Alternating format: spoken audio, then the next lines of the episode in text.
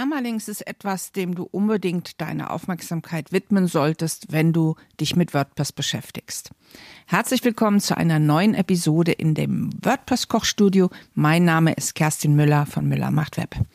Ja, Permalinks sind URLs, die du in WordPress beeinflussen kannst.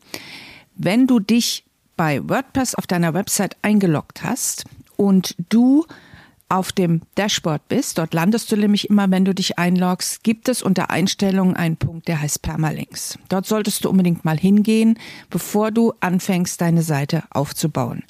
Denn Permalinks sind entscheidend für die Struktur deiner Website und auch später für Suchmaschinenoptimierung und die solltest du am Anfang festlegen. Es gibt ja dort unter Einstellungen und Permalinks gibt es verschiedene Möglichkeiten der Permalinks Permalink-Darstellung. Also es gibt zum Beispiel sowas wie eine Standarddarstellung, die braucht kein Mensch.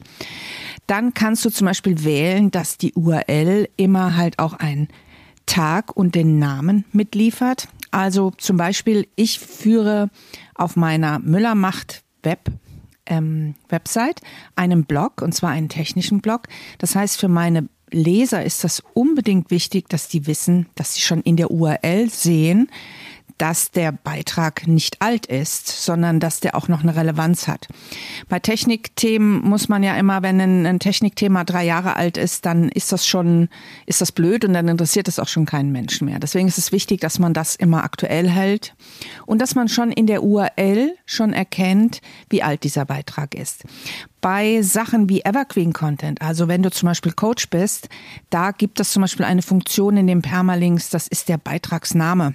Das heißt, da ist immer die Domain und dann gibt es diesen Slash, also diesen Schrägstrich und dann setzt sich quasi der Beitragsname oder der Seitenname setzt sich dann dahinter. In der Regel ist das für die meisten die richtige Funktion.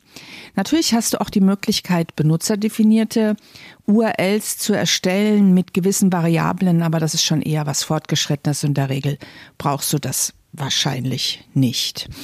Wichtig bei URLs ist und bei Permalinks, wenn du sie eingestellt hast und du dann deine Seite aufbaust und die schon dann öffentlich ist und Google sie schon in den Index aufgenommen hat, dass du diese URLs nicht einfach ändern kannst. Das heißt, weil du eventuell interne Verlinkungen gemacht hast, weil von irgendwoher schon auf die Seite verlinkt wird, da musst du aufpassen, dass du immer, wenn du Links änderst, immer dir überlegst, sind die schon im Index und wo wie heißt die neue URL und dann musst du sie dorthin leiten und das quasi den Suchmaschinen sagen, dass dieser Inhalt jetzt woanders ist.